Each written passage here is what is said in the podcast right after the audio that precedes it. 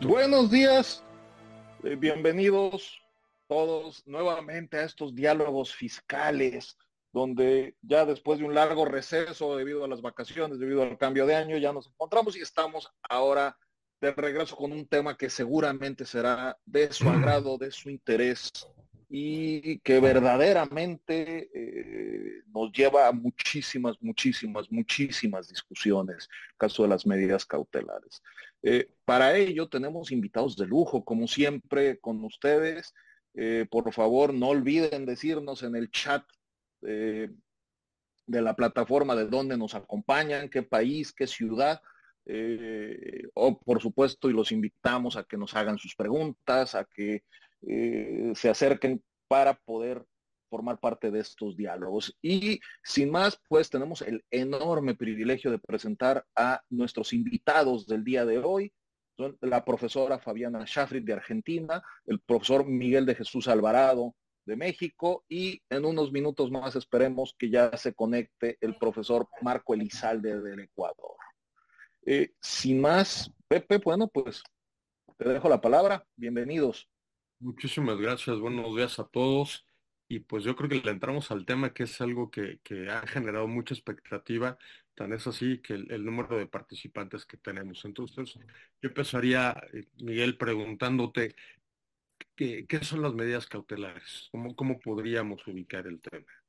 Ya es tan amable, adelante. Sí, bueno, con independencia, pero de que les remití yo un trabajo que publiqué cuando se incorporaron las medidas positivas, eh, medidas cautelares positivas en la Ley Federal del Procedimiento Contencioso Administrativo, que data ya de 2006, pues yo traté de cubrir un, vacío tanto doctrinal como legal, en el sentido de cuáles son este tipo de medidas y para qué sirven.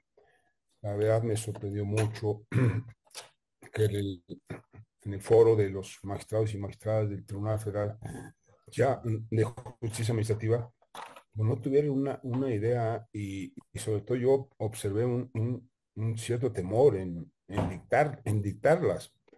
Y no, las medidas eh, las medidas cautelares, eh, igual coger un concepto pues que viene en la foja 4 de mi trabajo del profesor Fernández, nos dice que son aquellos medios o instituciones que directa o indirectamente pretenden conjurar el peligro que para una futura ejecución representa la propia existencia de un proceso declarativo o mejor el tiempo en el juicio declarativo mm, que tarda en sustanciarse.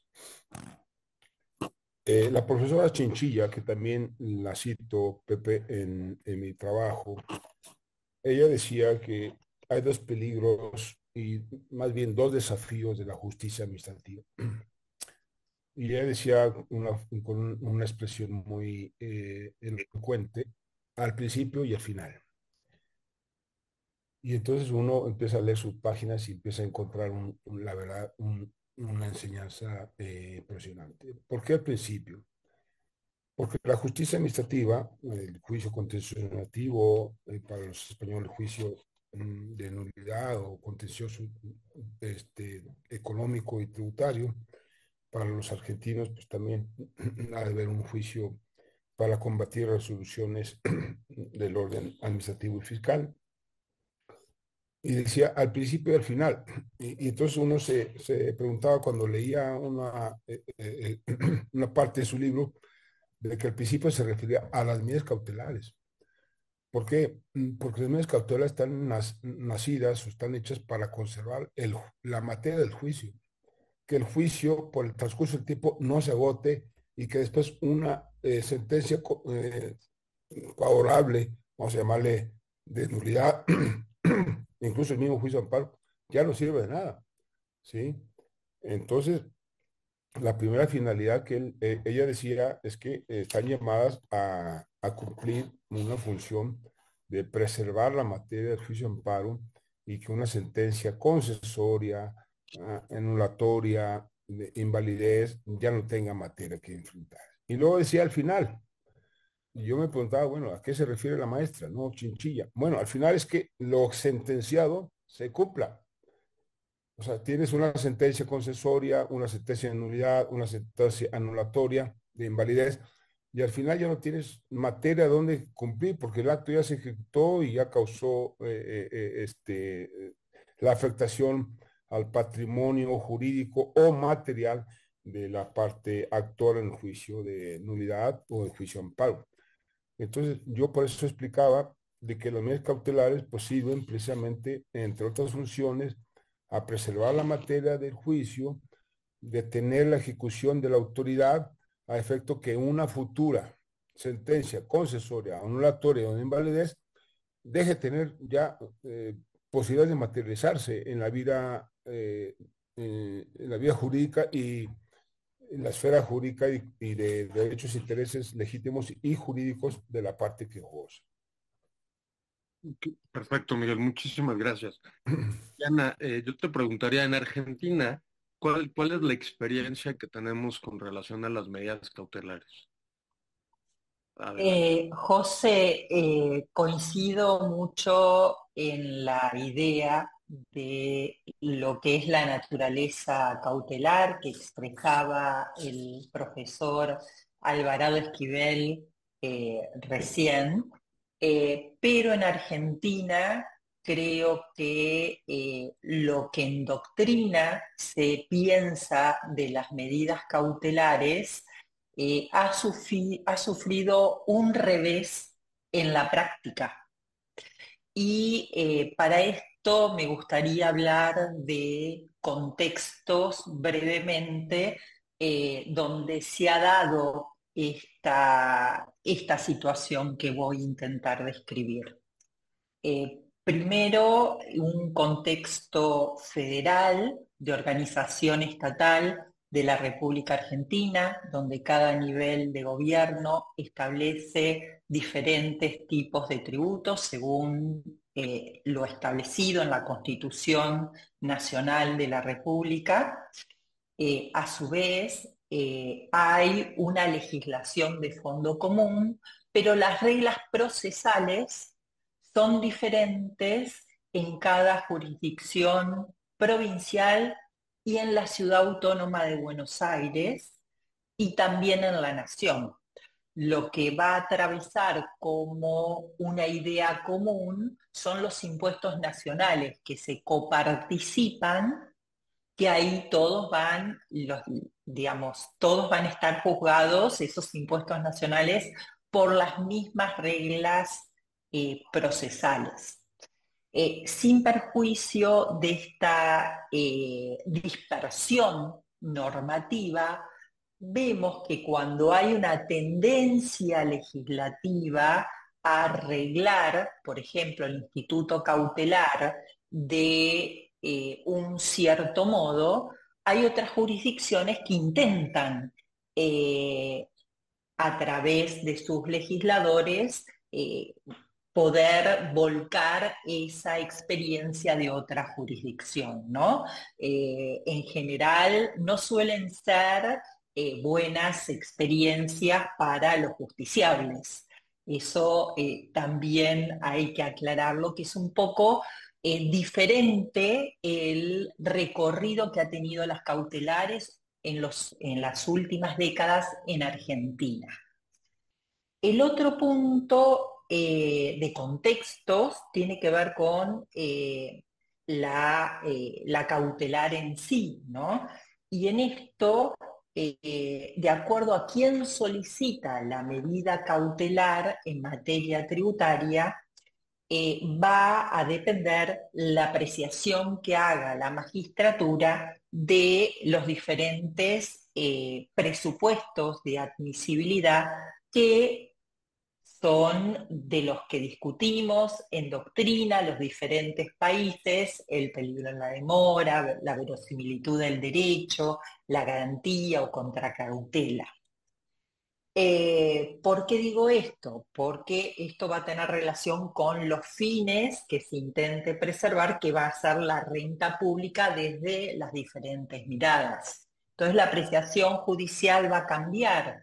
Si es el Estado en el que en un proceso de ejecución fiscal o apremio para el intento del cobro del tributo solicita un embargo para preservar su crédito a cuando es un contribuyente responsable el que lo solicita, donde ahí va a haber mayor intensidad y rigurosidad en la mirada de los presupuestos, o cuando es un conflicto eh, de eh, los estados en coparticipación, eh, diferentes niveles de estados en materia de coparticipación, donde también la finalidad, que es preservar el sistema federal, la importancia de los estados discutiendo cuestiones tributarias, va a requerir otra apreciación de esos presupuestos. Em, en esto, como decía hace un rato, se observa una desnaturalización por parte de los legisladores del instituto cautelar. Y el mayor ejemplo de esto es la ley 26.854 para el nivel nacional. Antes, eh, para los impuestos nacionales, eh, la nación se regía, a nivel nacional, se regía por el Código Procesal Civil y Comercial en lo que era aplicable.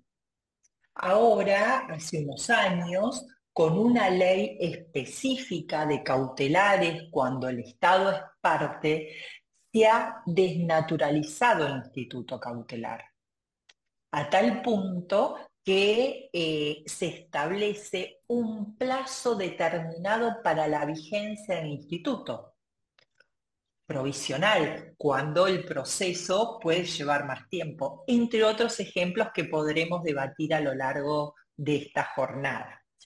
En el ámbito de la ciudad, que es el ámbito del que puedo hablar eh, por mi desempeño, que es en, el contencioso administrativo y tributario de la Ciudad Autónoma de Buenos Aires, también se dio un proceso inverso. Primero una ley contenciosa con eh, una eh, legislación cautelar amplia, protectoria en el sentido que nos contaba el profesor, y después con la sanción años más tarde de la ley de amparo de la ciudad tendiente a restringir el instituto cautelar eh, también.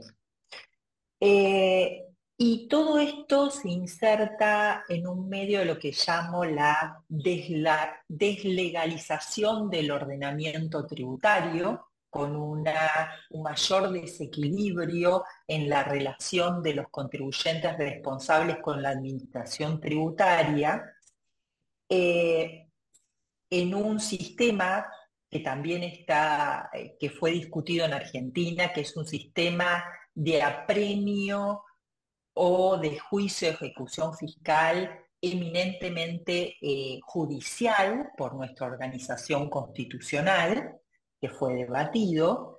Eh, tampoco en el país y en las jurisdicciones provinciales o en la ciudad tenemos estatutos del contribuyente o protecciones como el derecho a la buena administración, como rigen en otros sistemas, eh, y también cómo juega el sol repete en las diferentes jurisdicciones. Eh, toda esta situación de desequilibrio se da en un contexto argentino muy especial, conocido eh, por todos ustedes, que es el alto nivel de inflación, la duración de los procesos que yo veía en el trabajo del profesor que leí, muy interesante, que eh, no ayuda eh, a lograr una solución rápida en las contiendas tributarias, más las dificultades que trae el sistema de coparticipación de los niveles locales. Todo ello desemboca en problemas en materia cautelares que, eh, para no extenderme más, después eh, seguiré avanzando si te parece eh, que lo haga así, José. Muchas gracias. Muchas gracias. Eh, perdón, Pepe. Muchísimas gracias, profesora Fabiana. Muy, muy, muy interesante su exposición inicial. Ahora, antes, que antes de darle la palabra a nuestro querido Marco Elizalde del Ecuador, por supuesto, agradecer a todos ustedes, a todas y todos ustedes que nos acompañan. Estoy viendo de Aguascalientes, de Ciudad de México, de Santiago, eh, Santiago Querétaro, de Morelia, de Toluca, eh, eh, eh, de, Mérida, de Celaya, de Oaxaca. Muchísimas gracias por acompañarnos. Veo que nos están acompañando a Caracas, Venezuela. Bienvenidos, muchísimas gracias.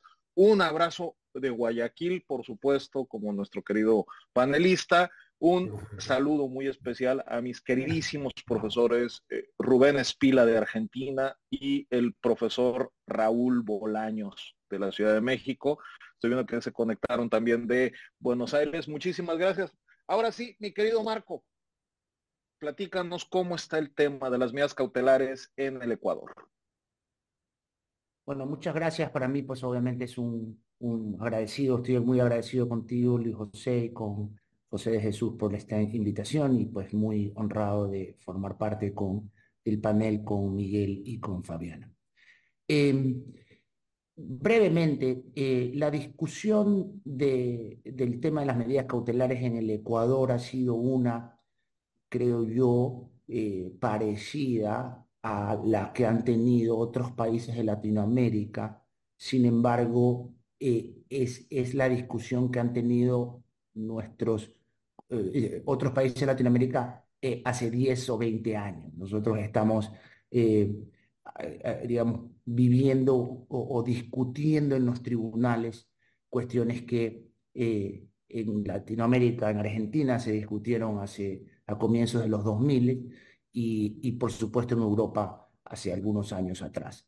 Básicamente, em, desde, desde el año 2008, en el Ecuador ya hubo una, eh, una ley constitucional, una garantía jurisdiccional que eh, introducía la posibilidad, como una medida constitucional de protección de derechos constitucionales, eh, la posibilidad de una cautelar frente a actos del poder público.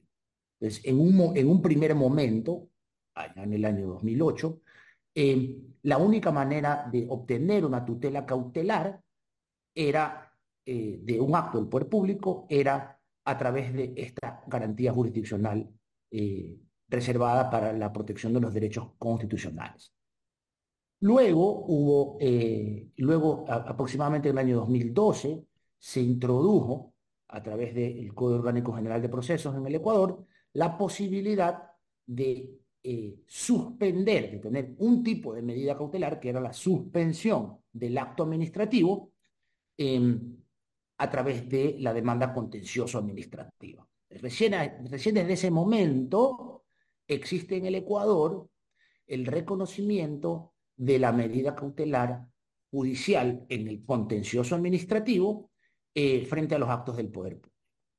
Eso, de, cierta manera, eh, moduló o restringió un inicial uso bastante amplio de la medida cautelar constitucional que pues como era la única medida que existía en ese tiempo, pues se, utilizaba para cualquier situación eh, que el administrado quería o pretendía suspender los efectos del acto o tomar alguna, alguna medida cautelar. Como conocemos, eh, las medidas cautelares no son únicamente la suspensión del acto, eh, hay medidas positivas, hay medidas de no hacer, que las podemos, que lo podemos, digamos, ir conversando y analizando, pero en el Ecuador básicamente tenemos en el contencioso administrativo reconocidas solamente la medida de suspensión del acto eh, y solamente se lo puede pedir en la demanda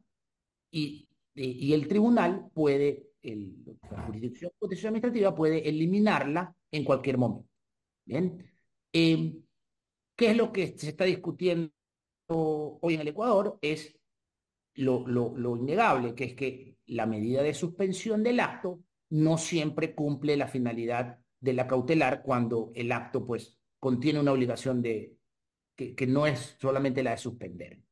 Entonces, eh, se está discutiendo para ampliar las medidas cautelares en sede judicial a, eh, de carácter innominado para poder tener eh, otras protecciones a los derechos de los administrados que no sean exclusivamente la suspensión. Todavía no se lo reconoce legislativamente, ¿no? se reconoce legislativamente así. Estamos, digamos, está, está completamente delimitada la, la cautelar el contencioso administrativo a la suspensión. Entonces, ¿qué es lo que pasa? Porque los abogados y los, y, digamos, y, y hay casos en que igual existen vulneraciones, igual existe la necesidad de, de tener una medida cautelar para salvaguardar la finalidad del juicio. Eh, ¿Qué es lo que se hace? En aquellos casos que no se pide una suspensión, se utiliza el, el, el, canal de la medida cautelar constitucional para obtener esa cautelar. Em, y obviamente se ve y se desprestigia porque queremos hacer, meter una cautelar contencioso administrativa en una cautelar constitucional, se desprestigia la cautelar constitucional porque se, se, termina utilizando para, para otras, otros asuntos que pueden ser mejor regulados en la jurisdicción contencioso administrativa.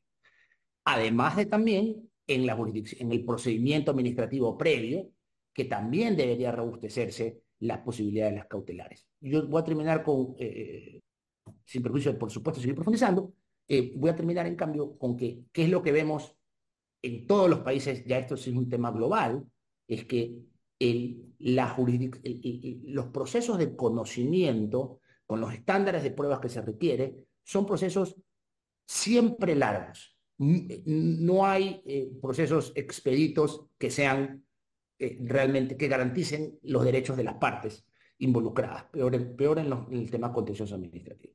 Entonces, cada vez más, la tutela cautelar está siendo realmente la protectora o lo más importante en un pleito.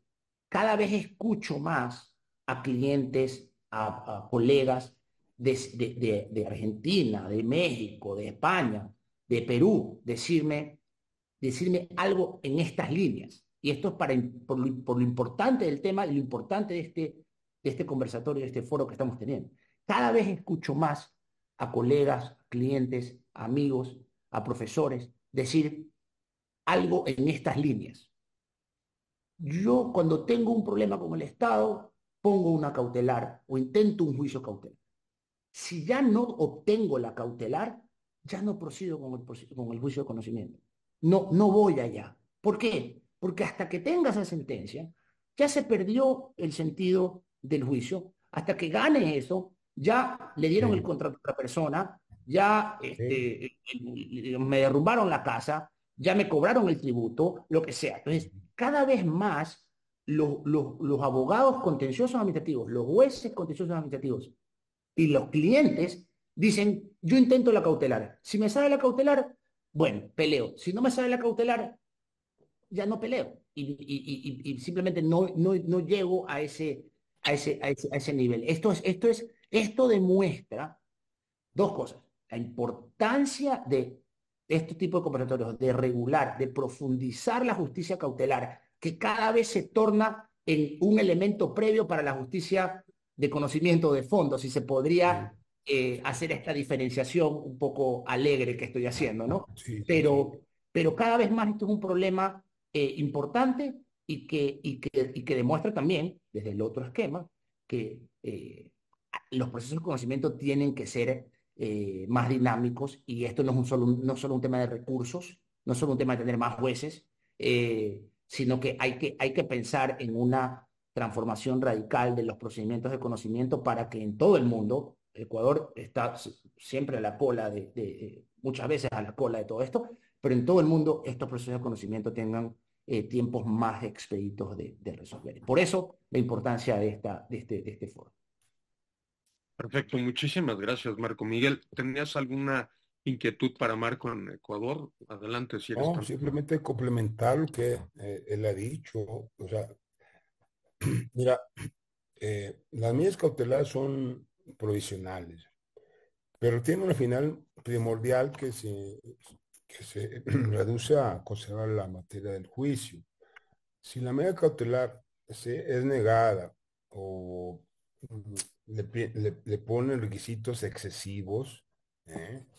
pensando que se afecta al interés público, las disposiciones de, orden general, pues el juicio pierde la materia y, y no, entonces, me, gustó mucho la exposición de Marco Antonio, porque e, en ese sentido, eh, las medidas cautelares, yo te decía, al principio y al final, al principio de tener y al final, eh, que tengan una reparabilidad, todo aquello que, ha sido objeto de la, de la controversia, y pues no, incluso hasta positivas, eh, obligar a la autoridad a expedir una licencia de funcionamiento, a expedir un permiso de mm, bebidas alcohólicas, si tú quieres, o un, permiso de, mm, bueno, de este, transitar por un, eh, en, la, Ciudad de México, lo que sea. Porque de otra manera, pues sí, por la medio cautelar ya perdida y negada, pues el juicio pierde, pierde su naturaleza y su esencia. Entonces yo con todo eh, orgullo eh, y, aprecio mucho a Marco Antonio que haya tenido esa disertación, porque ese es el peligro de las medidas cautelares. Los magistrados, los jueces de distrito y algunos colegiados, pues tenemos ese, ese temor y no la dictamos. Cuando lo único que, que sirve es para detener la ejecución de un acto que después se convierte en irreparable. ¿Y para qué te sirve el amparo? Si ya te demolieron, por ejemplo, un, inmueble, ¿no? Que, el acto reclamado pues, es la demolición. Y a lo mejor, fíjate, me ha tocado asuntos en donde la orden de demolición va para el inmueble del lado o, del otro lado, de la izquierda o de la derecha. Y después, ¿para qué te sirva? Tienes que promover un juicio de reparación de, pues sí, del daño por responsabilidad patrimonio del Estado y lo más. Entonces, este, yo em, suscribo todos los comentarios de Marco Antonio, porque efectivamente las medidas cautelares que están llamadas a preservar la, juicio, el, preservar la, la, materia del juicio, a veces no se entienden y se em, emiten resoluciones pues que dejan mucho que desear. Muchas gracias. Al contrario, Miguel. A ver, el maestro Bolaños hace una pregunta. En México tenemos básicamente las medidas cautelares en dos instrumentos legales, que es la ley contenciosa por un lado, eh, que fue una reforma, si la memoria no me falla, fue del año 2005, en donde se metieron tanto la suspensión con dos con una variable que es la suspensión tributaria, en donde esa la tienes que pedir ante la autoridad administrativa y garantizarle, y digamos la suspensión en general, que es que eso sí es materia de, la sala del terminal contencioso. Se metieron también las medidas cautelares positivas. Y el otro instrumento legal es la ley de amparo. En la ley de amparo teníamos tradicionalmente la suspensión y solo la, la, medida eh, perdón, suspensional y ha habido criterios recientes de la Corte Mexicana en cuanto a, la, a contemplar una suspensión con efectos restitutorios, que se parecería un poco a la medida cautelar positiva, porque implica ante una inacción por parte de la autoridad el obligarla que haga alguna situación. La pregunta sería, Fabiana y Marco, en, Argentina y en Ecuador, ¿cuál es la situación que ustedes viven? Eh, adelante, Perdón, Marco, que me adelante. Eh, bueno, la situación que eh, se vive en Argentina es la siguiente. Primero, hay una de las medidas cautelares de acuerdo a la materia que se está tratando. Por ejemplo, eh, como en el caso que decía el profesor Alvarado Esquivel, eh, o que también eh, recordaba Marcos, si es un caso de derrumbe de un edificio, si es un caso de salud, los, eh, la verosimilitud del derecho, ese humo de buen derecho y el peligro no requieren un test eh, muy riguroso para su procedencia, ¿no? Eh, en el caso de una contratación pública, en el caso de eh, análisis de una cuestión tributaria, por más que no está escrito esta diferenciación, en las leyes procesales generales, sí aparece una apreciación estricta en cuanto a qué es la renta pública, eh, lo que está en juego, desde diferentes perspectivas, ¿no? Cuando el Estado pide el embargo en un proceso de ejecución fiscal eh, o antes de iniciar un proceso de ejecución fiscal, eh, o cuando es el contribuyente o responsable que en juicio solicita eh, la suspensión de un acto o de una vía de hecho de la administración tributaria. En estos casos, además de la estrictez, puedo separar dos ámbitos, que es en la ciudad de Buenos Aires, en la ciudad autónoma de Buenos Aires, la ley procesal es bastante amplia en eh, la consideración de las cautelares, sin perjuicio de lo, de lo cual los jueces al momento de apreciar una cautelar en materia tributaria eh, siguen estos criterios de estrictez eh, por la materia involucrada. Em, en el ámbito, como yo les decía, en el ámbito de ciudad, lo que pone como una valla, en cierto modo, es la sanción de la ley de amparo, donde, eh, de, ley de amparo de la ciudad, donde se dice que en la cautelar, cuando hay en juego un interés público, del pedido cautelar hay que darle un traslado al gobierno de la ciudad, ¿no? para que exprese si hay un interés público que se estaría vulnerando con eh, ese pedido cautelar. Y eh, si bien esta norma no era de aplicación, digamos, obligada por parte de los jueces, sí hubo un caso relativo que tenía que ver con el derrumbe de un lugar que se discutía si era un, lugar de preservación histórica o no, donde se da una cautelar inaudita aparte, que para nosotros es parte de la esencia instituto cautelar, y el Tribunal Superior de Justicia de la ciudad reanula todo el proceso porque dice, no se ha dado traslado del pedido cautelar. Con lo cual ahora eh, los magistrados cuidan mucho de dar traslado del pedido eh, cautelar para evitar la nulidad del proceso. En el ámbito nacional, desde el año 2003, existe una ley específica cuando son cautelares respecto del Estado, que eh, si bien eh, para la preservación del derecho muchas veces los jueces federales, eh, nacionales y la Corte misma ha, digamos, solapado en algún modo su vigencia, en la letra ha implicado una eh, desnaturalización eh, supina de lo que es la medida cautelar.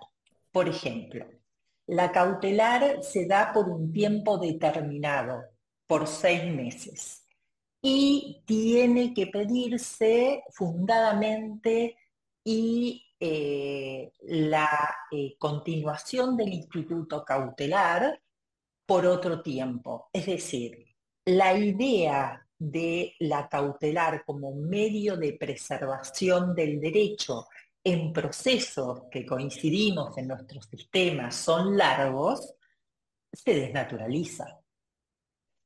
Además, eh, también se establece que hay que bilateralizar el pedido cautelar con el Estado.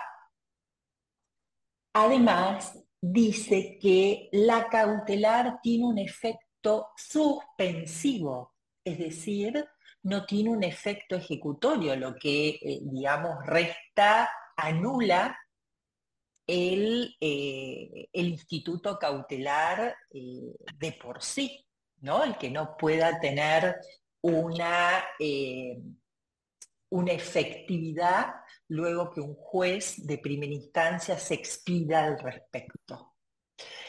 y además señala que si está en juego la renta pública, no podrían proceder este tipo de medidas. Entonces, anula el, eh, el instituto cautelar. Obviamente que, como les decía, los jueces han eh, sorteado eh, esta normativa para preservar derechos. Pero, por ejemplo, hemos observado en ocasión de leer fallos con mis colaboradoras, eh, que hay cuestiones donde eh, la Corte tiene una decisión en materia de fondo, en cuestiones tributarias, eh, y entonces todos los contribuyentes irresponsables que, que quieren digamos, solicitar una medida eh, cautelar para preservar el derecho en ese mismo tipo de discusión, eh, encuentran escollos en la interpretación de la Corte. Y no quiero extenderme más para no eh, restar tiempo a Marcos y después si quieren podemos seguir charlando. No, sigue por favor. Muchísimas estoy, Estoy, estoy, estoy, escuchando con mucha atención, pero bueno. Muchísimas Muchas gracias. tomo la posta. Em, ¿Cuál es el problema, eh, creo yo, eh, si identificamos el por qué se piden y por qué los jueces, en todas las partes, son renuentes a dar las cautelares? Es decir, Em, la, la, yo no he escuchado de ninguna jurisdicción de Latinoamérica que nos digan, que nos digan, no, aquí funciona perfecto, bueno, no funciona perfecto nada en Latinoamérica, pero eh, digamos, bueno, funcionan bien, o pero no he escuchado eh, que nos digan, no, aquí el tema de las cautelares está muy bien definido y todo está muy organizado y, se, se, piden y se otorgan de manera eh, eficiente y, y demás. Por un lado están los países que, es, que, decimos, estamos, los jueces están atados de manos. Por un, por un lado están los países en los que la regulación solo permite la suspensión del acto y pone, por ejemplo, requisitos adicionales a el peligro, el amor en el despacho y el, y el fumus bonis juris, ponen requisitos adicionales como la demostración de un daño grave e irreparable. Entonces ya tienes dos y, y, ponen luego trabas procesales, como es en el Ecuador, que solo se puede pedir en la demanda y si no lo pides en la demanda, ya no lo puedes pedir después. Es decir, si cambia tu estatus después de la demanda, con un acto de ejecución, ya no puedes pedir la cautelar en sede contencioso administrativa. Entonces, hay todas estas herramientas que bajo la idea, que ya conocemos nosotros también que es falsa, de la protección del interés público por parte de las administraciones públicas, tributarias, contencioso administrativa, los ministerios local, federal o, central, o, eh, bajo la idea de que ellos protegen siempre e irrestrictamente el interés general, una cautelar lo que hace es cortar o evitar que el interés general se plague eh, en hacer esa carretera, en hacer ese puente, en cobrar ese tributo y demás.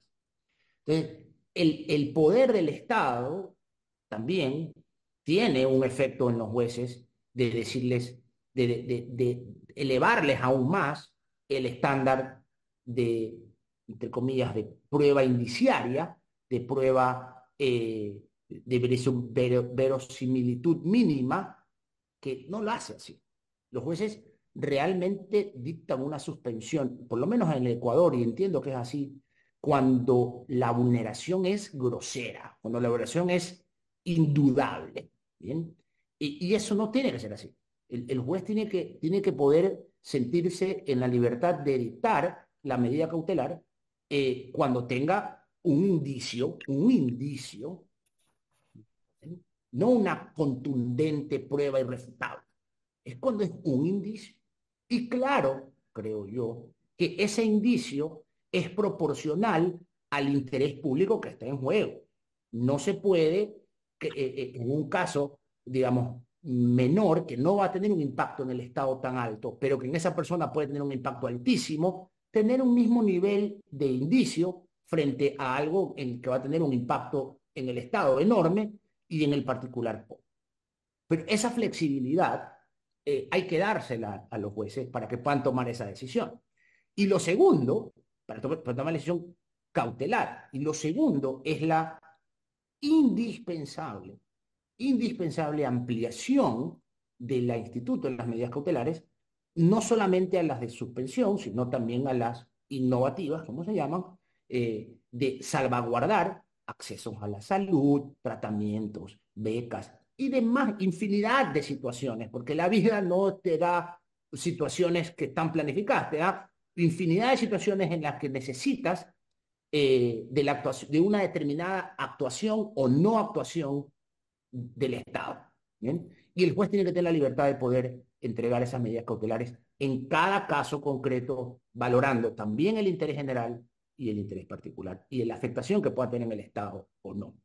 Eh, pero en el, con esto termino, eh, ¿qué es lo que pasa en el Ecuador? Es que los jueces no se sienten respaldados por la legislación, pero segundo, sienten que cada vez que dan una medida cautelar, el Estado activa, el Estado activa o, por lo menos activa cuestiones disciplinarias a esos jueces. El Estado utiliza el sistema punitivo interno para ponerle una denuncia al juez o, para que le solicitud de inicio de un procedimiento administrativo eh, en, contra de ese juez por haber dado esa medida cautelar porque está vulnerando el derecho, el interés público de, de tener ese puente y demás.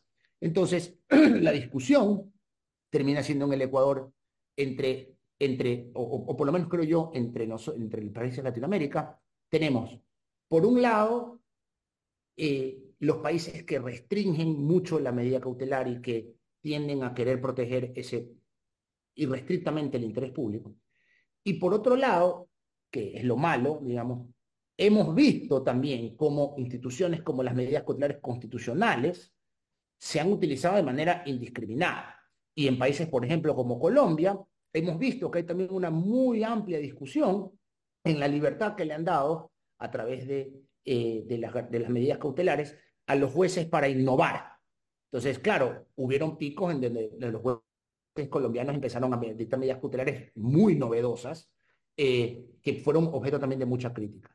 Pero como, como lo decía el maestro eh, José Luis Melán Gil, eh, decía, las instituciones no se, no se juzgan por cómo se utilizan mal, sino que se juzgan por cómo están diseñadas para el fin que protege. Y no se puede criticar la medida cautelar por cómo se la utiliza, ya esto es algo que yo traduzco de la, de, la sabiduría del profesor Melan Gil, es la medida cautelar tiene que juzgarse en su justa medida, como lo que es, que es una medida provisional, instrumental, accesoria, para evitar que se produzca eh, una situación, eh, un daño que la persona no está en la obligación jurídica de soportar. No tiene que ser grave o, irreparable. Lo único que tiene que demostrarse es que no está en la obligación jurídica de soportarlo. Y que obviamente no afecte el interés público de manera desproporcionada. Por ahí Miguel quería comentar algo. Sí, no, pues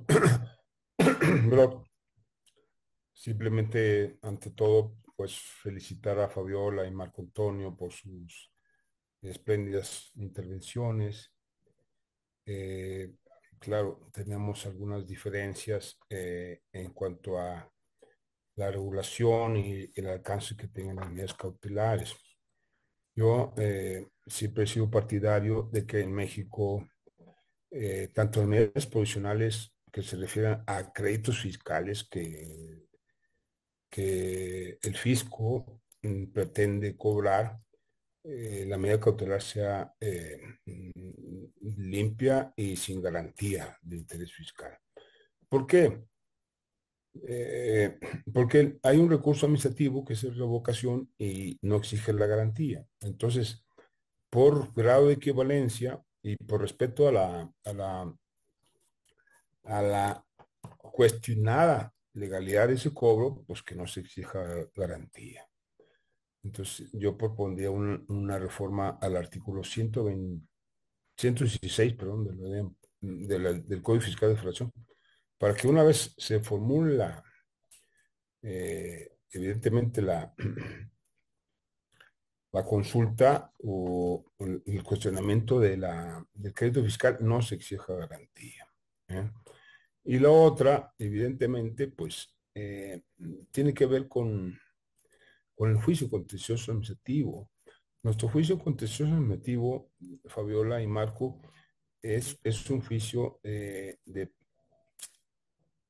bueno, eh, fue el, el, tribunal más antiguo de, América Latina, justicia fiscal desde 1928. Y la ley de tribunal contencioso administrativo nació en 1926. Y a partir de ahí eh, tuvo una carrera muy, muy, muy próspera y la verdad, pues tuvo muchos eh, saldos positivos. Pero en las últimas fechas, cuando llegan magistrados, eh, la verdad, con poca preparación y magistrados, y luego con respeto, porque pues vienen de los partidos políticos, los sacan de ahí de la oficina de, de recursos humanos, los sacan de la oficina de, etcétera, etcétera, no tienen la formación eh, profesional. Entonces, están negando todas las medidas cautelares. aquí tenemos en, la ley federal de procedimiento constitucional, tenemos tanto las tanto la suspensión que se refiere a créditos con las cautelares, que como mi artículo verán ustedes, obliga a la autoridad a, accionar o a emitir una conducta. Por eso se llaman positivas. Pero si no, eh, no cambiamos la mentalidad de los magistrados, pues eh, Fabiola Marco, pues eh, de poco de tener una regulación muy mejor completa, una regulación plena, porque en la práctica no se ve, no dictan medidas positivas, no dictan medidas cautelares, nada, me tienen miedo y, por eso pues me alegra escucharles. Pero, por ejemplo, Fabiola, eh, no tiene que haber un, no tiene que haber un, ¿cómo se llama? Un, un reclamo fiscal, o sea, la medida cautelar, eh, pienso yo que sin, sin garantía, porque mm, sí es un requisito de efectividad. Las medidas positivas, las medidas cautelares positivas no requieren de un de una garantía, porque es una sed de la, de la autoridad. Entonces, en fin, o sea, caso a caso se tiene que ver si se exige garantía. Pero la garantía, cuando estás tú en la esfera de la autoridad, o sea, en el campo, juez y parte de la autoridad, no tienes que pedir garantía para nada. Las medidas cautelares se tienen que dictar independientemente de que se garantice. Porque además, si te vas al recurso, es optativo. Y así obligas a la autoridad a que regrese a su acto y lo revise y diga, ah, no, sí, esto cobro ilegal por la notificación, porque son bienes inembargables, por lo que tú sea, pero ya en juicio ya será otra cosa. Entonces, las cautelares, yo pienso que la reforma, eh, y esa sería una de las propuestas que yo hago para que ustedes lo mediten y que eh, tanto el coordinador, eh, este, mm, José Luis Béjar y, Gómez Cotero determinen que, que mm, queden libres las medidas cautelares eh, y puedo ampliar más mi, mi, discurso, puedo decir la presunción de inocencia, puedo ir más allá, que no se exija garantía, que se resuelva de forma rápida y que ya en su caso, bueno, si no convence a la autoridad, pues ya en un juicio, pero hasta entonces no. Porque si no, sí, yo sé que son instrumentales y preservan la materia del, del juicio, pero de otra manera, pues también es un, es un costo eh, y eh, las medidas cautelares están hechas, eh, articuladas, mejor dicho, con, un espíritu de buena fe para impedir ejecuciones, embargos, mm, cobros, que no está todavía reconocida su legalidad. Sigue el juicio, sigue el juicio. Pero de momento ya te embargaron, te ejecutaron, te negaron la devolución y, eso a mí, la verdad, pues no, no, con todo respeto, pienso que ni garantía y hasta resulta del juicio. Todas las medidas cautelares deben tener libertad de aseguramiento de lo debido. Muchas gracias. Gracias Perdón, Perdón, Pepe. Este, muchas gracias, Miguel. Como siempre, muy, muy, muy interesante y siempre poniendo el dedo en la llaga, en los problemas que nos brincan. No, no pude evitar, el de escucharlos a los tres, no pude evitar acordarme en una frase eh, del profesor francés Jean Rivero que decía que aquel juez que busca las respuestas nada más en el texto de la ley, flaco favor le hace la justicia. Eh, eh, muy bien, muy bien. Y gracias. Y ahorita escuchándolos a los tres me quedé pensando, y sobre todo ahorita en tu último comentario, Miguel, y lo abro a los tres. Eh, dabas un, un, tema que ha sido complejo en México, que es eh, muchos magistrados, no me atrevo a generalizar, pero sí creo que evidentemente muchos magistrados han salido directamente de la administración pública, eh, y desafortunadamente se ha malinterpretado como el tribunal administrativo como una extensión de la administración pública que no debería de serlo. Eh, pero ahí va mi, digo, más allá de eso, eh, tenemos, tengo grandes amigos magistrados que son excelentes jueces, sin lugar a dudas, tanto en el Poder Judicial como, como en el contencioso.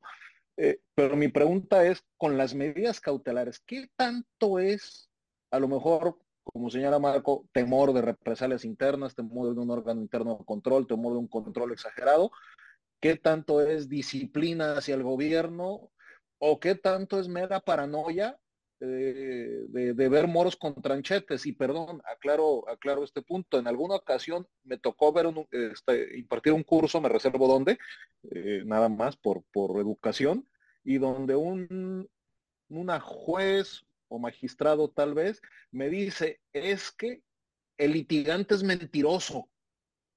El litigante anda viendo dónde nos quiere, dónde se quiere pasar de listo y por eso nos pide medidas cautelares eh, o por eso nos pide tal cosa. Entonces, a ver, abro el escenario, digo, nosotros creo que entendemos la bondad de la medida cautelar, la necesidad de la medida cautelar, pero como que el escenario dices, ah, caray, este, o el juzgador tiene miedo, o está viendo moros con tranchetes, o es parte del sistema, no sé. Le abro el comentario para los tres. Adelante. Marco. Adelante, Marco.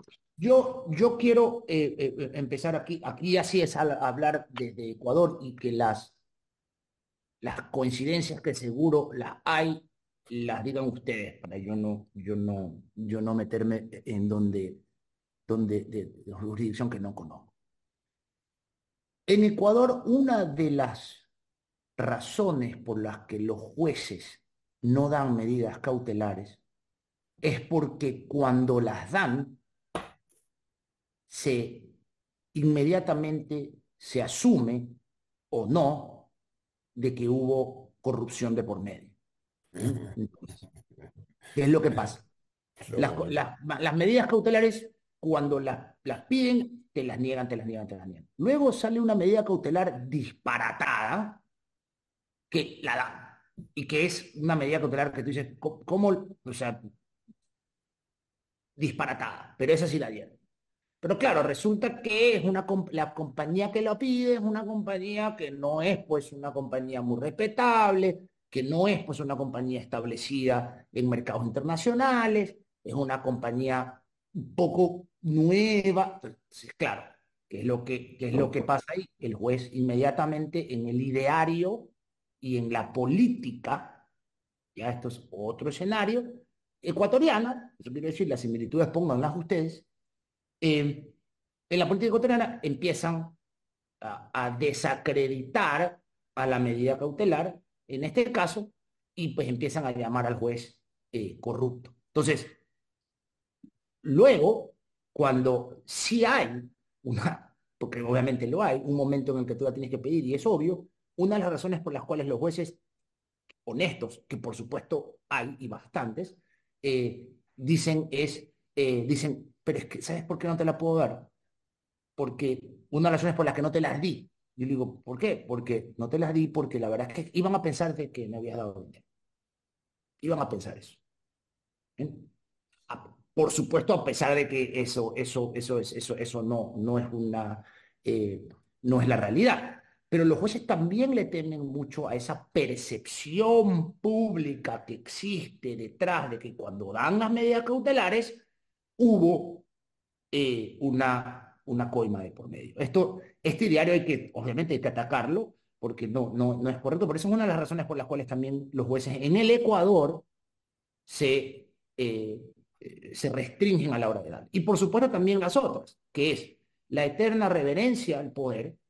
Pero el juez, para ser juez, tiene que ser valiente. O sea, eso es como, como un policía que no sea valiente. Pues, hay, hay, hay características para gente que no tenga tanta valentía, que puede hacer cuestiones en otras cosas muy útiles. Pero un juez tiene que ser una persona valiente y tiene que estar dispuesta, peor aún si es un juez contencioso administrativo, a cuestionar el poder. ¿Bien? Entonces, si, no eres, si eres una persona que hay, y muchos jueces honestos en el Ecuador, hay jueces honestos en el Ecuador, pero temerosos, como el ejemplo que tú acabas de poner. Honestos pero temerosos. Y que dicen ampliamente, dicen, yo no me voy a meter en problemas. Yo voy a negar todas las cautelares, siempre. Porque ¿cuál es la consecuencia si niego la cautelar? Ninguna. Ahora, si la doy, me inician un sumario.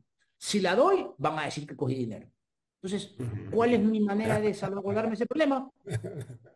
No, nunca doy una cautelar. Entonces la gente dice, no, es un juez honesto. Es un juez honesto.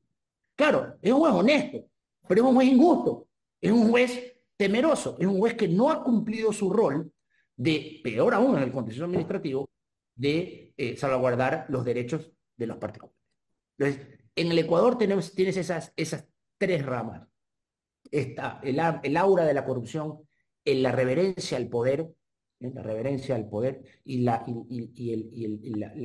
los temerosos que suelen ser eh, ciertos jueces a la hora de tomar estas decisiones. Y que, como decíamos, la norma puede mejorar.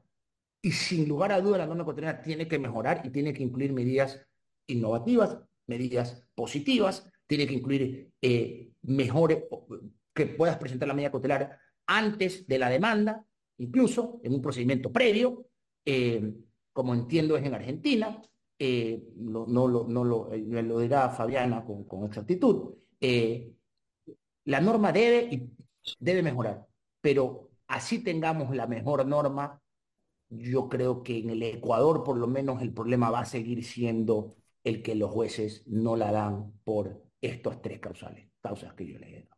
Excelente. Ah, Adelante, Fabiana, por favor, adelante. Muy interesante todo este debate. Eh, en esto, esto que estamos discutiendo me lleva a algo que eh, para mí es una constante eh, reflexión sobre cómo los magistrados vemos diferente, interpretamos diferente la misma regla normativa, como ante una regla normativa determinada podemos llegar a resultados diferentes, ¿no? Eh, recuerdo en este sentido una eh, biografía eh, de la jueza de la Corte Suprema norteamericana, la doctora Sotomayor, que en un momento la cuestionaron diciéndole que era impredecible en sus sentencias, en sus fallos. Eh, y ella dijo, no, yo soy jueza del caso, busco la justicia en el caso. Creo que hay eh, diferentes modos de resolver un caso. Yo creo que soy jueza del caso, ¿no? Hay jueces que dicen, no, yo miro la letra de la ley, entonces a mí la norma nacional me pide que los presupuestos de admisibilidad de una cautelar sea una acumulación y que se den todos los presupuestos para su consecución y si lo tengo que dar por un plazo determinado y más allá de esa prórroga no lo puedo dar y si la caución o la garantía tiene que ser monetaria, eh, así tiene que ser, eh, bueno, tenemos eh, esa mirada literal, esa interpretación literal de la norma o una interpretación que yo creo más amplia, que otros me dirán no es tan amplia, desde la Constitución, los instrumentos internacionales de derechos humanos, eh, que harán que la misma situación la podamos interpretar de forma diferente. En los casos de esta materia, esto en la ciudad, entre las diferentes miradas y los niveles de interpretación, en este sentido del juez del caso, juez de la letra de la norma, se ve muchísimo, ¿no? Eh, yo creo que eh, eh, en la ciudad no hay ese temor a eh, un juzgamiento por una, un juzgamiento de la administración por una cautelar. Siempre un juez contencioso está bastante expuesto y, eh, puede haber alguna presentación en el Consejo de la Magistratura por este, por este tipo de temas, pero eh, es muy difícil que se consolide una situación injusta por una cautelar que dio un juez, ¿no? pero lo que yo veo en el caso de los que tiene que fallar la Corte, eh, además que esto puede estar presente en todos eh, los demás magistrados, es que hay situaciones, por ejemplo, esas que tocan el federalismo y Estado contra Estado, ¿no? que hay una mirada de la Corte como garante del federalismo, el tema la política, eh, eh, el tema económico, la situación económica, y esto también atraviesa las decisiones eh, cautelares de la Corte en temas que era lo que no había terminado de decir, me había, digamos, guardado para, para seguir instando en este momento, que a pesar de haber verosimilitud, eh, y con esta modificación normativa nacional que les comenté, la Corte ha introducido en sus fallos la idea del peligro irreparable en la demora, es decir, con un aditamento más eh, estricto. Y esto lo ha ajustado, como lo discutía con una colaboradora mía, Florencia Fontana, en ocasión de la preparación de este eh, de esta charla, eh, que lo hace con diferentes argumentos, de acuerdo a, eh, tiene en cuenta el estado de solvencia de la empresa, si la medida cautelar, por más verosimilitud que le tenga, la suspensión del acto que intenta no subvierte el desenvolvimiento de la empresa, entonces, eh, eh, hay eh, una situación económica de los niveles locales que han también incidido y, han contribuido a esta desnaturalización cautelar. Eso es un poco mi reflexión, no, no quiere decir que sea válida es lo que yo puedo pensar desde algunos eh, casos que, leí y que pude interpretar. Muchas gracias, Fabiana. A ver, eh, un poquito en, relación a lo que están comentando, eh, particularmente con el monto de la garantía. A, veces eh, los créditos fiscales a los que refería Miguel pueden ser créditos exorbitantes. Me ha tocado ver créditos inimaginables para la capacidad económica de, de un determinado contribuyente. Si bien la ley contenciosa, al menos en México, plantea dos problemas. El primero es que la garantía tiene que ser ante la autoridad fiscalizadora, ante la autoridad exactora. A ella le tengo que garantizar. Y solamente que no me aceptase la garantía por alguna situación, podré ir al contencioso para cuestionar sus argumentos. Y la otra posibilidad que yo solamente la he visto una vez es la posibilidad de reducción del, del monto de la garantía cuando yo demuestre, y aquí le revierte la carga de la prueba al, gobernado, que la, la garantía es exorbitante lo cual te coloca en una posición complicada porque ya rompe con este principio de peligro en la demora, este, que es uno de los principios que rigen fundamentalmente la, medida de las, la, la, materia de las medidas cautelares. E, ese es un comentario. Y el otro comentario que también me parece preocupante es el hecho de que pues, la, la solicitud de medidas cautelares es un incidente dentro del juicio. Por lo tanto, tengo que iniciar el juicio. En, en su origen, en la iniciativa, eh, cuando se planteó la reforma, se proponía que la medida cautelar fuera independiente e incluso se pudiera tramitar previamente a iniciar el procedimiento judicial o el procedimiento contencioso. Aquí no puedes. Aquí tienes que ir presentando la demanda primero y como incidente pedir la medida cautelar. Es decir, estás amarrado, por llamarlo de alguna manera, a, incluso a la admisión del juicio. Si por alguna razón no te admiten la demanda porque te previenen o por lo que sea, pues la medida cautelar ni siquiera la estudian.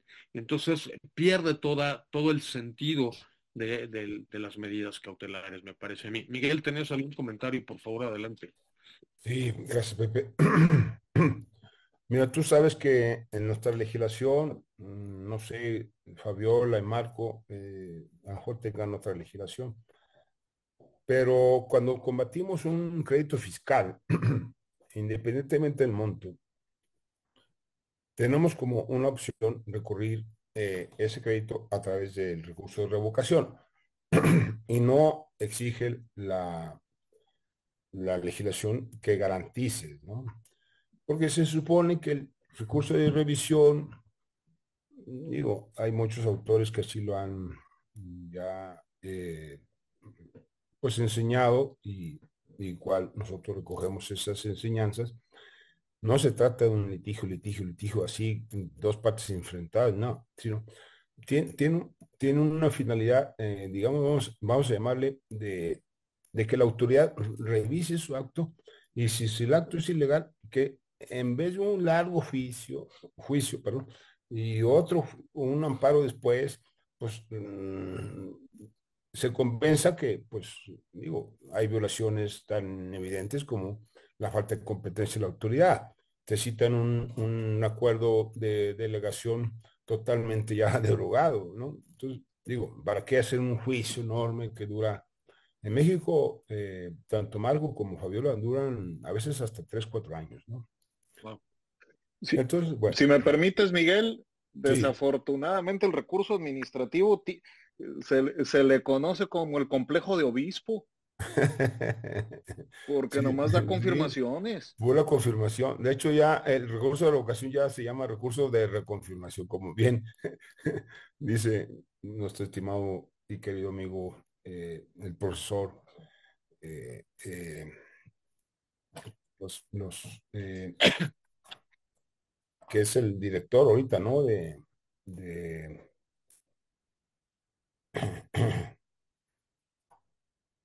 de Guadalajara, ¿cómo? Este, no. ¿No? No, no, no, no, Ya tenemos rato por allá. Este, que no estamos allá. Eh, y entonces, bueno, regresando. Eh, sí, a ver, yo, yo consulto a José Luis Béjar, también a querido eh, profesor eh, José de la Universidad Panamericana, y a ustedes dos, a Fabiola y a Marco Antonio. Eh, si tenemos en México un recurso administrativo en donde no te exige la, la José Luis Bejas, la garantía, ¿por qué en una medida cautelar? Que fíjate, el recurso de revocación, la litis es la legalidad de ese recurso, digo, pero ese crédito fiscal el embargo, el que pasen las mercancías a, favor de la autoridad fiscal, a donera. ¿no? ¿Por qué en una medida cautelar? Que tiene en el fondo una, eh, tiene una, una razón de ser. A ver, no me ejecutes, ¿eh? tu acto es ilegal, dicta provisionalmente la detención de la ejecución por el principio de la presunción de inocencia. O sea, aquí me está liquidando lo que tú quieras. Bienes inamargables, el crédito ya está pagado, eso ya se va en, va en el juicio. ¿Por qué exige, exige garantía? Yo ahí me pregunto eh, la, la, situación porque, eh, este, no sé, eh, vas a decir, el fisco nunca litiga a descubierto. Estoy de acuerdo, estoy de acuerdo. Pero si haces valer una medida cautelar, para mí, y estar al tú por tú con el fisco, no exijas, no exijas la garantía. Que todo se resuelve en el fondo, sí. Ahí sí, ya se calculará el incidente de, cumplimiento de la sentencia y ya le calculas mm, cargos, autorizaciones, multas y lo que sea. Porque de otra manera, esa, eh, mm, no se olviden de que las medidas cautelares, ¿sí? Detienen la ejecución. Y si tú le pones una condición, o sea, le pones un gravamen, ya no solo detiene la ya, le ya, le cargaste una deuda que está subyúdice y que va a ser objeto de, de, de, este, de, pronunciamiento final, a lo mejor no del Tribunal Federal de Justicia Fiscal Administrativa, sino va a ser el del colegiado o incluso de la corte. Entonces, para no denaturalizar esa eh, característica que sirve para eh, pues mantener la sustancia del amparo durante el largo tiempo que tiene el, el juicio de nulidad y luego el juicio de amparo, pues no pidas garantía. Al final el fisco va a cobrar, va a cobrar le va a aumentar del, del requerimiento pago 100 pesos, le va a cobrar 180. Va, sí, porque de otra manera eh, pierde, desde luego, y me lo han comentado varios abogados, cosa, ¿cómo le diré? Este, eh, causan menos ánimo, menos estímulo a, a la promoción de las medidas cautelares, porque al final el fisco pues, va a tener lo que le corresponde. Y si no, ¿para qué le garantizas si va a perder el juicio? cuando, menos 50%, Pepe. Perdón. Gracias, Miguel. No, gracias, Miguel. Desgraciadamente el tiempo es el gran tirano. Nos queda, nos quedan 15 minutos, un poquito menos, y pues vamos a entrar a la etapa de conclusiones. Yo le pediría a Marco, si eres tan amable, tu reflexión final. Adelante, Marco. Parece que hay el... no sé si me escuchan. No, no, estoy, estoy aquí. Adelante, eh, adelante. Estoy aquí, sí. Em, para mí, la reflexión final implica dos, dos eh, eh, realidades que creo que son transversales a Latinoamérica.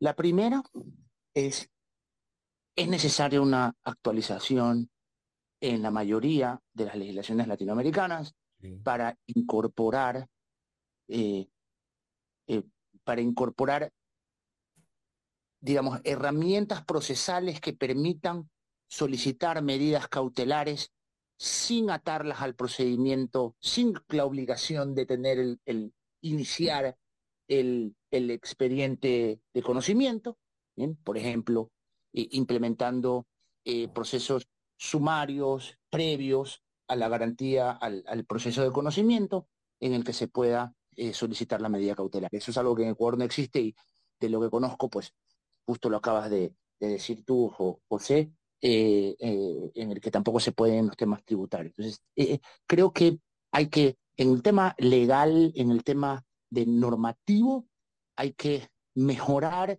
el procedimiento para solicitarlas, ampliándolo incluso a previo y durante también, por supuesto, del procedimiento. Lo segundo es que debe ya establecerse de forma general en el que las medidas cautelares no solamente son de suspensión del acto. Esto, esto ya es un, esto está superado completamente eh, desde el punto de vista teórico eh, y, evitar eh, limitar las medidas cautelares solamente a la suspensión es insuficiente y tenemos que ya de una vez por todas implementar esta medida a través transversal. Y luego, y luego viene lo más difícil, que es lo que, que es lo que hablábamos, que es cambiar esa cultura judicial para que las medidas cautelares no sean asociadas eh, a, a, vulnerar siempre el interés general. Bien, siempre el juez, siempre hay esta idea de que si das una medida cautelar, estás favoreciendo el interés particular de esa persona y no estás tomando en cuenta el interés general, público, de la administración que representa pues el bien común, ¿no? Esa frase trillada y hueca y falsa que, que, que, siempre se utiliza y que evita que los jueces pues eh, tomen las medidas que tienen que tomar, en particular las medidas cautelares para evitar los daños que los particulares, los gobernados, no estamos en la obligación jurídica de soportar. Entonces, el segundo es un problema, diría yo, hasta más complejo de resolver que el primero, porque el primero, para nosotros los juristas, sabemos, tenemos que reformar en cada país, qué normas tenemos que cambiar, qué tenemos que poner, pero lo segundo es algo que por lo menos a mí escapa, eh, escapa de, de, avisorar una, una, una solución. Están llegando muchas felicitaciones. Muchísimas gracias, Marco. Miguel, serías tan amable tu reflexión final. Adelante. Mm, yo en mi práctica jurisdiccional de juez y secretario de la Corte, como proyectista, y ahora ya prácticamente 15 años en, el tribunal colegiado, que vemos asuntos de legalidad.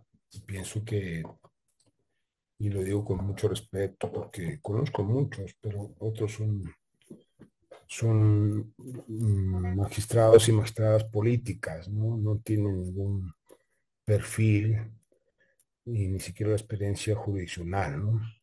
Pero aquellos antiguos que sí hicieron una formación eh, eh, digamos, jurisdiccional, porque fueron secretarios, fueron abogados de la materia. Eh, yo les digo que no tengan miedo a las medidas cautelares.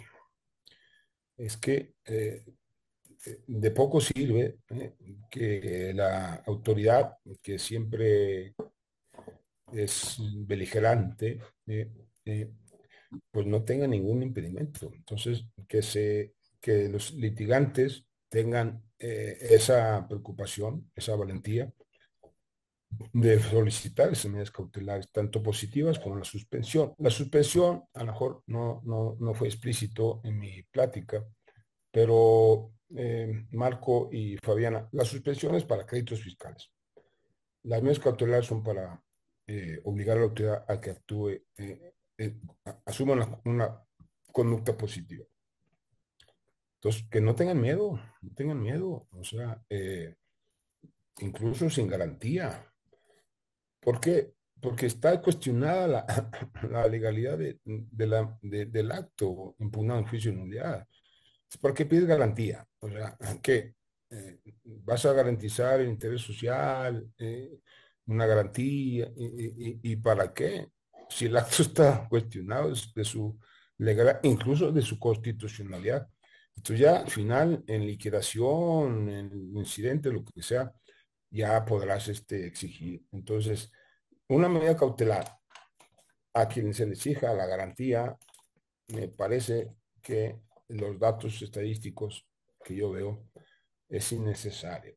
que el, tribunal, el magistrado instructor, si es juicio sumario juicio, eh, digamos, el juicio de normal, no pida eh, garantía porque hace perder parte de la esencia de la medida cautelar en el sentido de preservar la legalidad o ilegalidad de la resolución eh, impugnada. Y decía el profesor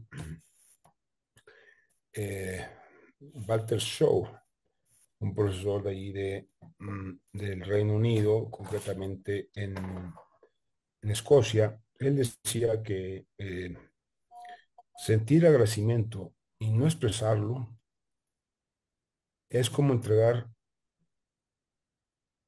un regalo sin envolverlo.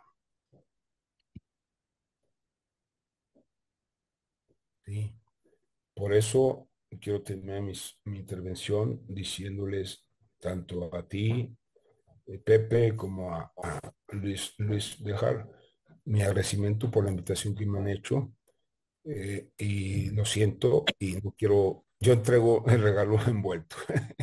Muchas gracias. Y obviamente a Fabiola y, también al compañero Marco Antonio, eh, es un placer, la verdad, escuchar sus palabras, sus enseñanzas, mis felicitaciones más amplias a los dos, por favor. Muchísimas gracias, mi querido Miguel. Como siempre, un gusto escucharte. Y ya para cerrar este, las intervenciones y despedir el programa, eh, Fabiana, por favor, una reflexión final. Bueno, muchísimas gracias. La verdad que eh, ha sido una jornada muy interesante, muy agradecida por la invitación de vuelta. Eh, como recién decía Miguel, un gran gusto de participar con Miguel, Marco y esta convocatoria de José, tuya, Luis, y bueno, la, intervención de, de Denise eh, en este aspecto. Estaba reflexionando sobre entonces qué es el interés general, ¿no? porque parece que nuestras legislaciones consideran que el interés general es el interés del Estado, no de la sociedad a la que sirve ese Estado. Eh, y eso me parece que es un punto interesante eh, para, para poder, poder, indagar en cuál es el interés que eh, se quiere preservar en este tipo de medidas. El interés de la actuación administrativa el interés de la sociedad. En Argentina, a nivel nacional y en la ciudad de Buenos Aires, se puede interponer una eh, medida cautelar antes de iniciar la demanda contenciosa. Mm. Eh, obviamente hay un plazo de caducidad de 10 días si no se inicia la acción que soporta esa medida en un término eh, de días estipulado, eh, cae la medida cautelar para evitar que eh, quien pide una cautelar se quede con una medida favorable y no inste la discusión de fondo. por otro lado, hay como, vuelvo un poco al inicio, tenemos una diferente vara. Nuestro juicio de apremio, de ejecución fiscal, es judicial, una discusión muy interesante que se dio a la Corte en el año 2010 en el caso Intercorp, en una, digamos, eh, mayoría muy dividida, donde eh, a través de esa normativa que se discutía y otra anterior, se intentó ir eh, haciendo más eh, amplia la participación de la administración tributaria en, el juicio de ejecución fiscal en desmedro de la eh, actividad judicial. Esto, digamos, hay sistemas de ejecución fiscal administrativa, en eso no hay inconveniente, en nuestro sistema es, eh, digamos, eh, hay razones para preservar esto con mayor recelo. Primero, el orden constitucional y de vuelta eh, no tener un estatuto del contribuyente, mayores protecciones que equilibren la relación Estado-contribuyente. Entonces, eh, en este sentido, lo que se discutió en ese caso era la posibilidad de la administración tributaria de solicitar embargos judiciales y concederlo sin intervención judicial. Y hay algunas jurisdicciones locales que para tributos locales conservan todavía esta atribución. Esto fue dado por la norma nacional. Eh, otro tema es que eh, rige el Solver repete a nivel nacional y esto ha sido ratificado por la Corte. En muchas jurisdicciones locales también se exige el solve repete para iniciar eh, juicio en contencioso, pero en algunas jurisdicciones inclusive lo tienen a nivel administrativo, para instar el procedimiento administrativo. Eh, en el ámbito de la ciudad no se aplica el solve repete y eso es un gran avance eh, pero eh, en las cautelares, en todo tipo de cautelares, se analiza la contracautela, la garantía, que en general es juratoria, no, es patrimonial, pero la ley nacional que yo les comentaba, la 23, la 26.854, señala que la caución tiene que ser patrimonial. Y eh, eso, eh, digamos, es otro valladar en eh, la protección cautelar. Mi reflexión final es que los jueces no perdamos de vista el mandato que estamos obligados a cumplir, que es la protección constitucional. Eh, no la protección de un interés en particular, la protección de la sociedad un estado de derecho. Y que las normas que entorpecen esa actitud eh, tienen que ser interpretadas de acuerdo a ese estándar. Constitución Nacional, instrumentos internacionales de derechos humanos cuando ocupa aplicarlos. Muchísimas gracias de vuelta por la posibilidad de estar en este panel.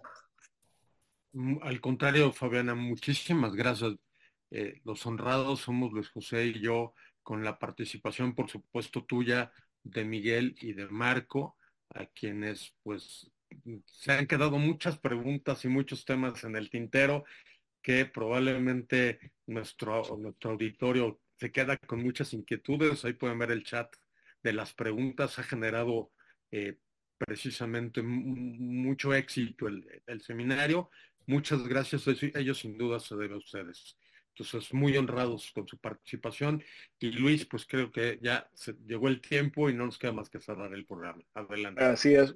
Muchísimas gracias a nuestros panelistas, por supuesto, a todas y todos los amigos, colegas que nos acompañaron de distintas partes de México, América Latina. Encantados de estar en este gran programa. Como dijo Pepe, nos quedamos con muchos temas en el tintero.